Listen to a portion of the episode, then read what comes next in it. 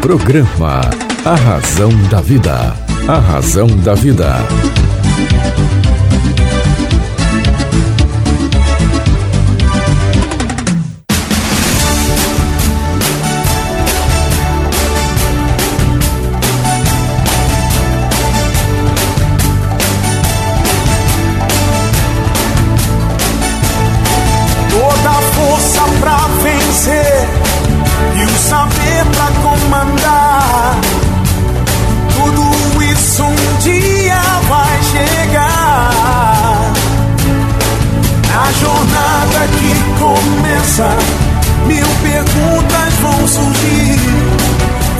Achar suas respostas, vai saber aonde ir.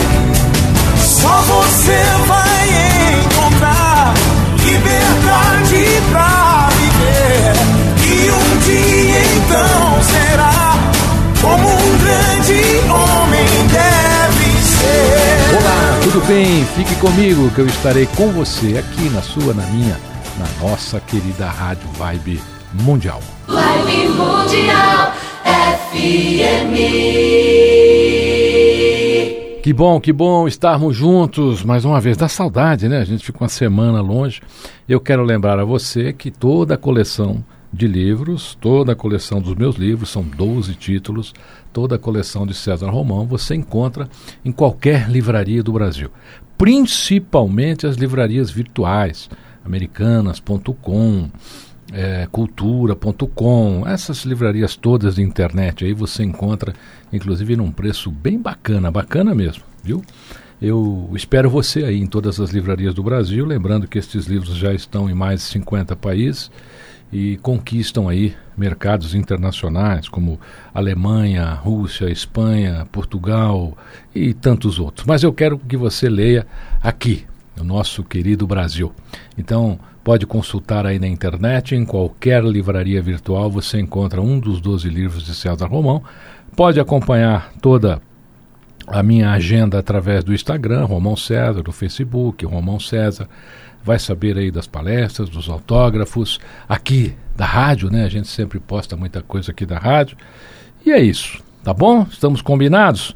Hoje eu tenho o imenso prazer de receber aqui um querido amigo. Já sou fã dele faz tempo. E você também vai ficar. Seja bem-vindo, Olivardo Saque, ao programa Razão da Vida com César Romão. César Romão, muito, mas muito obrigado por essa grande participação minha no seu grande programa. Primeiramente, parabéns, também sou seu fã, tá? Parabéns pelo seu trabalho e que Deus continue te iluminando, sendo, sendo você essa pessoa maravilhosa que você é. Obrigado, Olivardo. Olha, eu quero contar um pouquinho hoje aqui da sua história. Por quê? Você já deve ter ouvido falar da quinta do Olivardo. Né? Mas antes de falar da quinta, nós vamos falar da quinta depois, eu quero falar de você. Você é uma pessoa que hoje tem uma vida totalmente envolvida com uma das grandes preciosidades do planeta, que é o Sim. vinho. Eu queria que você contasse se você já nasceu no mundo do vinho ou o vinho te chamou. Não, é, César, foi assim, é, foi bom você tocar nesse assunto que, é assim, é, para quem conhece a Quinta do Olivardo hoje, acha que ela já começou, assim, num berço de ouro, não foi.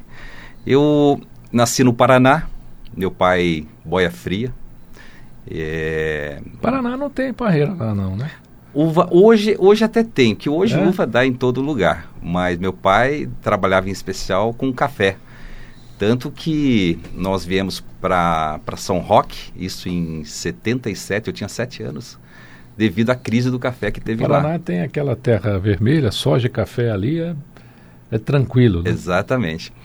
E não posso esquecer, né, dessa, dessa minha... Da onde começou, né? É, é, você sabe, César, que eu gosto de sempre falar. Eu, quando era criança, nunca me perguntava o que gostaria de ser quando crescesse. Nunca, isso nunca passou pela minha cabeça. Eu tinha um sonho. Isso já desde criança. Uma família muito pobre, não tinha energia em casa. E lá, eu costumo falar que nós chupávamos sorvete quando geava, né? Lá geava muito, né? Frio, na época do frio. Minha mãe fazia uma bacia de água, limão e açúcar e colocava no terreiro, terreiro, né? No quintal, mais conhecido. E aquilo congelava com o frio, acordava os sete filhos. Minha mãe acordava os sete filhos. Isso era em torno de seis horas da manhã para chupar aquele sorvete, que era o nosso sorvete. Tubaína, lembra da tubaína? Ainda tem, né? Ainda tem. Agora é o teu vizinho lá, a Ituano, né? Itubaína, né? Ele comprou Itubaína. os direitos, está fazendo a Tubaína. E nós tomávamos duas vezes por ano, que era na Páscoa e no Natal. Eu lembro bem que meu pai fazia um furinho na tampa, que aquilo era para demorar para ser consumido. Mas o sonho que eu tinha, é, isso lá na minha infância, eu ganhei um chocolate. É, é um, é um chocolate de coco coberto de chocolate. E aquilo me encantou, aquele sabor, sabendo que só tinha um, né? Só, só podia, meu pai só podia comprar um. Prestígio. Exatamente. É. Eu não queria falar a marca, mas É, é tranquilo, tudo, né? né? Então eu cresci com aquilo. Eu falei, olha, eu vou crescer, eu vou me casar e vou comprar uma caixa desse chocolate e vou comer junto com a minha esposa. O tempo passou, consigo comprar mais de uma caixa se eu quiser, só que tem um problema. A minha esposa não gosta de coco e eu virei diabético. então foi uma infância muito, muito assim, mas assim uma infância boa, né? Boa. Mas para mim chegar, comecei a trabalhar cedo. Eu estudei até sétima série, para você ter uma ideia. Eu tive que sair cedo do meu da escola para ajudar meus pais. Então foi uma vida assim, uma infância um pouco um pouco sacrificante, né?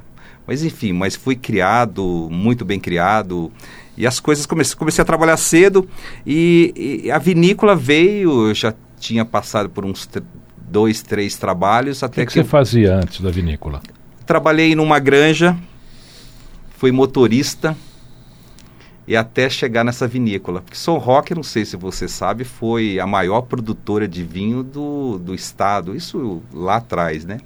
Depois teve aquela, aquela foi caindo, para você ter uma ideia, nós éramos em mais de 150 produtores de vinho em São Roque, mais de 150. E o que, que aconteceu? Os pais, os velhos foram morrendo, os filhos não, não quiseram dar continuidade, né, um já formado como doutor, enfim. Então, houve interesse imobiliário, os filhos resolveram então vender. E uma das empresas, a, a empresa que eu trabalhava, é o que também resolveu fechar as portas. Fiquei desempregado. Foi aonde o vinho, a, a história vinícola entrou na minha vida, foi nesse momento, apaixonado pelo aquilo que eu fazia, e de repente me encontrava num momento muito difícil, que era o desemprego. Qual é a área ocupada hoje da sua vinícola? Olha, assim, a, a, produ- a produção de vinho mesmo é pequena. Para você ter uma ideia, César, eu faço hoje 20 mil litros de vinho por ano. O que Então, é assim, isso é muito ou é pouco? Não, é pouco. Porque, veja bem, Dentro depende. do- do- depende. Hoje, 20 mil litros de vinho por ano, Porque você tem vinícolas na França lá, tem chateau que produz isso também, né? sim, mas eu, eu, eu quero comparar com, com o que muitos outros em São Roque fazem A essa Alemanha, mesma quantidade é. por hora. A Alemanha é do tamanho de Minas Gerais, entendeu? Então, é uma das cinco maiores economias do mundo. Quer dizer, então, é, na tua concepção, é muito ou pouco? Depende. A- a- foi uma escolha minha. Então vou voltar a dizer, 20 mil litros de vinho por ano é o que muitos fazem por hora em São Roque. Só que quando eu resolvi fazer vinho, César, eu falei, eu não vou fazer vinhos para competir com vinhos. Então foi uma escolha minha, de poder esperar obedecer à natureza, esperar o tempo certo de, de maturação, de fermentação, ao momento certo de engarrafar. Então, por quê? Eu não tenho ele no mercado, eu só vendo ele na Quinta do Olivardo e alguns eventos que eu faço durante o ano em São Paulo, em alguns lugares de São Paulo. Então eu tive essa escolha.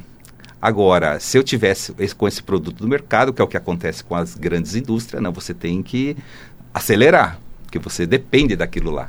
Mas hoje, você não acha, Olivardo, que essa produção da Quinta do Olivardo, ela atrai essas pessoas que querem algo mais intimista, que as pessoas, hoje os vinhos, pelo, pelo menos para mim, né, eu acho que está tudo muito igual, né, o, o Robert Parker fez isso há 20 anos atrás, 30 anos atrás, começou essa história de, de vinho, ter nota, Aí qualquer lugar que você entrava, nota tal, não sei aonde, nota tal. E o que, que aconteceu? Né? Os vinhos foram ficando iguais. Sim. O pessoal passou a produzir vinho para ter nota. Você não.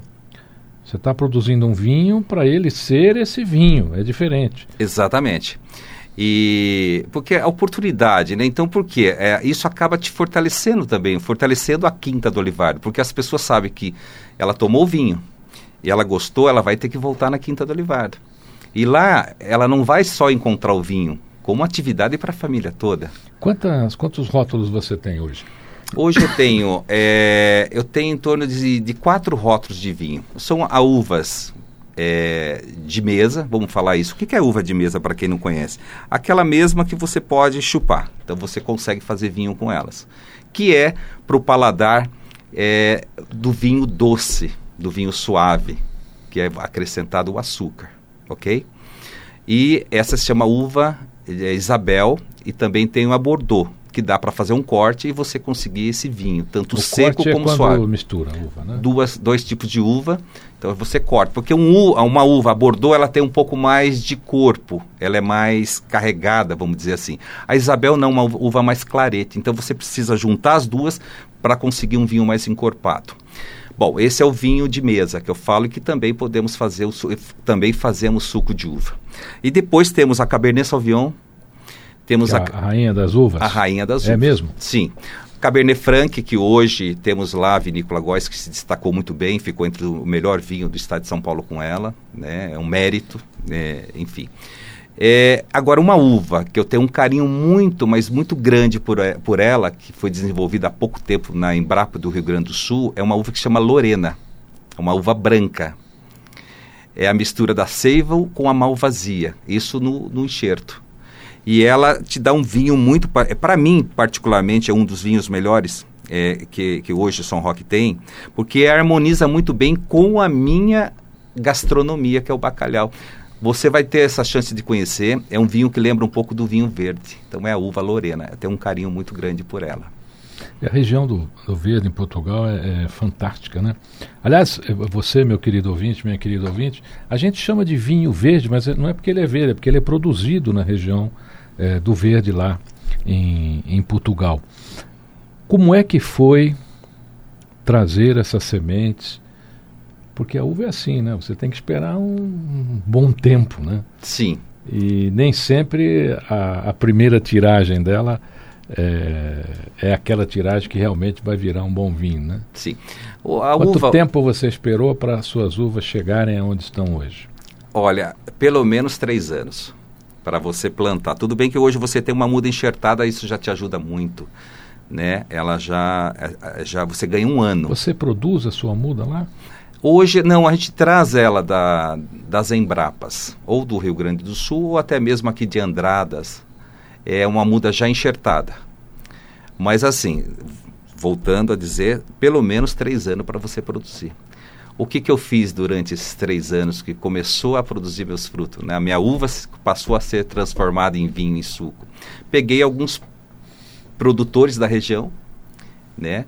Comecei a fazer parcerias com ele, rotulavam, começava a rotular com, meu, com a minha marca, o Quinta do Olivardo, até sair o meu produto. E queijo, salame, doces da região.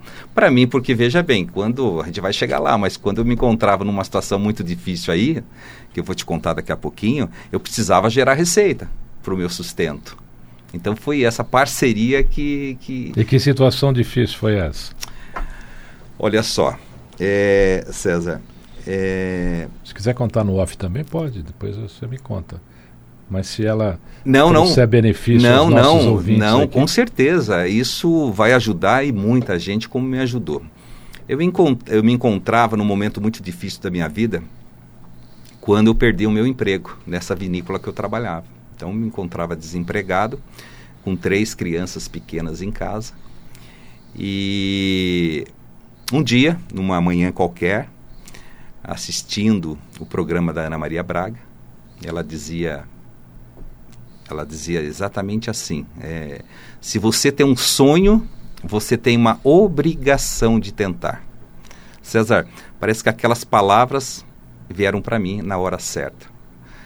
Resolvi vender então a única casa que eu possuía e o único carro que eu tinha. Então veja bem, numa situação desesperadora, desempregado, três crianças e entrei em depressão. Ainda vender a casa, que para mim a casa, o carro não, porque ficar desempregado com carro acho que é de menos, mas se desfazer do seu porto seguro, que era a sua casa, foi muito difícil. Então foi quando resolvi, então, primeiro foi convencer a esposa de ficar sem a nossa casa, sem o nosso porto seguro. Então resolvi, re, consegui, vendemos a casa, o carro e compramos uma pequena propriedade na Estrada do Vinho. Que é essa que é onde tá lá hoje é a, num futuro bem próximo que olha aquele lá em cima tem sido muito bom comigo, muito meu amigo. É, num, num futuro bem próximo iria se transformar na, na maior casa de gastro... na, na primeira e na maior casa de gastronomia portuguesa da região. Então, um sonho que acaba se transformando em realidade. Quantas pessoas estão envolvidas lá no processo da Quinta do Olivar? Olha, é, eu tenho hoje de colaboradores, né, pessoas que estão lá comigo no dia a dia, em torno de 200 pessoas. Que é maravilha. bastante. É bastante. É, não contribuir só para a Quinta do Olivardo, eu tenho um orgulho de dizer isso, porque a Estrada do Vinho, onde nós estamos localizados, um pouco antes, eu tenho, nós fizemos 11 anos de casa aberta. Olha, tão muito, é pouco tempo para a estrada mais fácil lá, Raposo. Dá para ir pelas duas, as duas, as duas cortas cidade, tanto a Raposo quanto a Castelo. É a opção aí vai de quem, depende do ponto que está em São Paulo, mas as duas são estradas boas. Mas olha só, é, mas assim, é, 200 colaboradores, né? É, recebendo é, um número significativo de pessoas. Quantas por mês lá? Não, vamos falar por semana. Por semana? Há ótimo, em torno de melhor 5 mil pessoas por é final de semana. Gente. Cada final de semana, 5 mil pessoas. Isso a Quinta do Olivardo. Visitam a Quinta é, do Olivardo. Então, vou voltar a, a falar da, da, da, forma que a gente contribuiu. Na época que nós fomos para lá, a estrada não passava mil, mil duzentas pessoas. Quando eu venho com uma proposta diferente, que eu vou contar daqui a pouquinho, que é não só vendendo vinho, não só vendendo, vendendo bacalhau, mas vendendo história, as pessoas começam a descobrir. A própria Ana Maria me levou para o programa dela duas vezes, então contando essa minha história. E as pessoas começaram a querer conhecer o Olivardo. Então eu passei a não dar conta mais do, vamos dizer, do recado, porque as pessoas iam lá e, e teve que começar a crescer, crescer, crescer. As pessoas que estavam em torno da Quinta do Olivar também começaram a abrir suas portas, enfim. E foi bom que hoje São Roque está recebendo em torno de 30, 35 mil pessoas por final de semana. Quando as pessoas chegam lá, na sua opinião, o que, que elas esperam? Elas encontram o que esperam? Eu acho que mais do que isso. É, é, eu, é assim, é, eu costumo dizer que a gente acolhe muito. Eu, principalmente, você vai ter oportunidade de conhecer a Quinta do Olivardo. Eu costumo acolher as pessoas. Porque assim, César, as pessoas que estão aqui em São Paulo hoje, é, você tem um bom bacalhau. Você não precisa ir daqui até São Paulo, até São Roque para comer. Você tem que encontrar coisas diferentes, né? Porque... O que tem de diferente no seu bacalhau? Olha, eu acho que não é só o bacalhau que é uma boa qualidade, um, enfim, né, um, é um bom preparo, tem mas eu, história, né? eu acho que é a história que está agregada leite nela. à noite. Uma vez até escutei uma coisa interessante. A pessoa falou assim: eu ponho, eu ponho durante duas horas num, num, numa, numa, numa forma com água e um pouco de soda cáustica. Eu já ouvi de tudo a gente não sabe mesmo que funciona. Lá em Portugal é só azeite mesmo, né? Sim. Então, eu quero saber o seu bacalhau, qual é a história dele. É o azeite, é a soda, é o leite? é o amor. é o carinho de fazer as coisas. Eu vou, eu vou voltar a dizer, o meu bacalhau é bom, mas aqui em São Paulo também vocês têm bons bacalhau, mas não é só o bacalhau, é, é, é um contexto de coisas.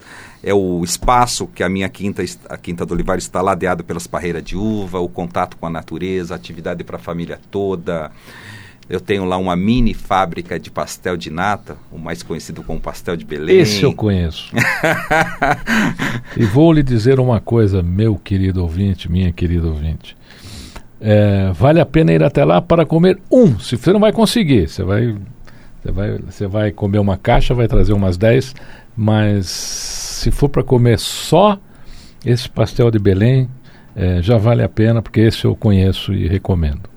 O... E não é só aí, é, para quem não é fã de bacalhau, Aliás, esse pastel de Belém criou um problema aqui, porque ele trouxe aqui um- uma forma recém eh, saída, né? forno. Do forno.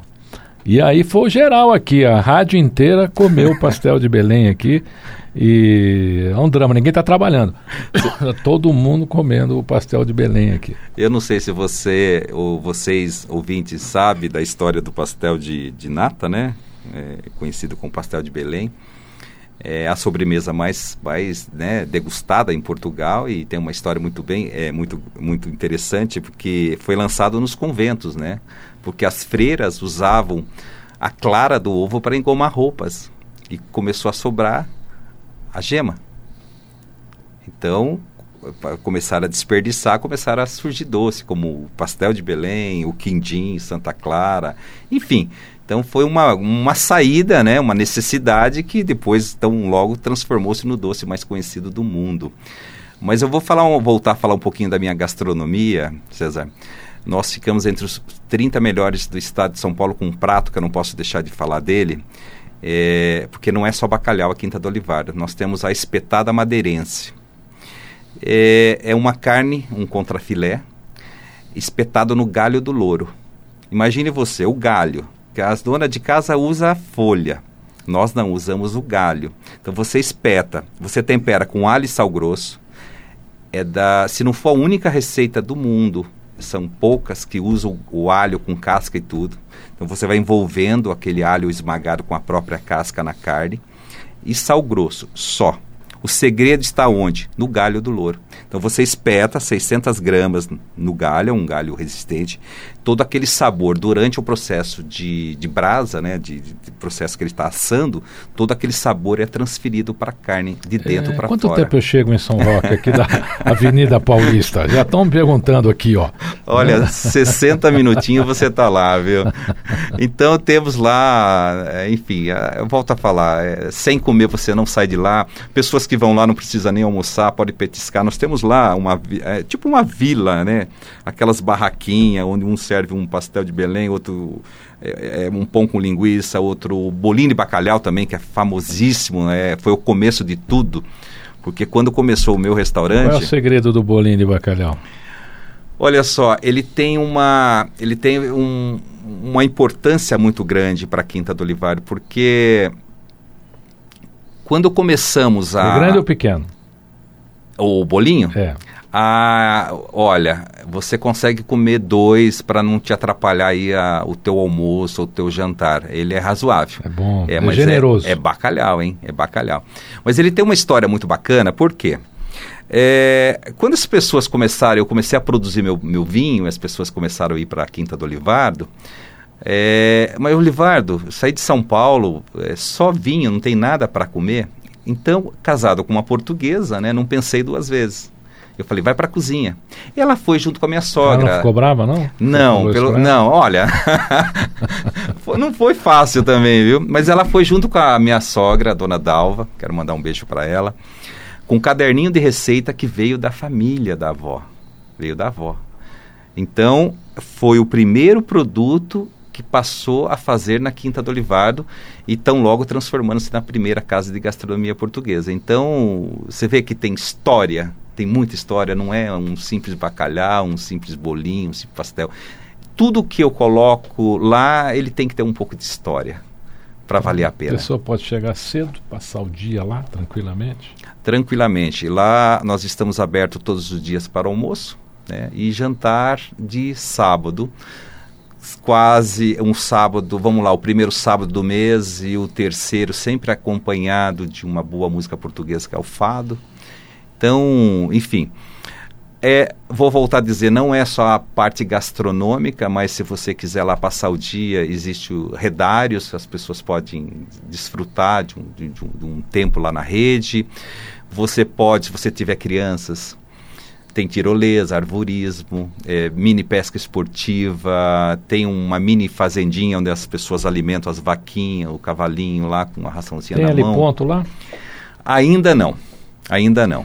Mas estamos pensando nisso porque a procura já está grande, César. Deixa seu site, rede social, é, como é que as pessoas Sim. encontram você para para se corresponder, para visitarem, se precisa marcar para conhecer, se pode chegar, porque pelo que eu estou vendo aqui é melhor reservar, porque são 5 mil pessoas por final de semana, né? então de repente você chega lá, tem, tem, tem, tem muita gente, às vezes é melhor, um lugar como esse é melhor reservar aí e, e chegar com a família, porque você sentiu aqui na entrevista que é um, ambiente familiar e tradicional. Sim. Bom, nós estamos em São Roque, né, é, na Estrada do Vinho, quilômetro 4. Voltando a dizer, são duas estradas que cortam, duas rodovias que cortam São Roque, que é a Raposo Tavares ou a Castelo Branco. Então, como você escolher as duas, consegue chegar lá sem problema nenhum. Nosso site é o www.quintadoolivardo.com.br e o telefone é 11 4711 1100.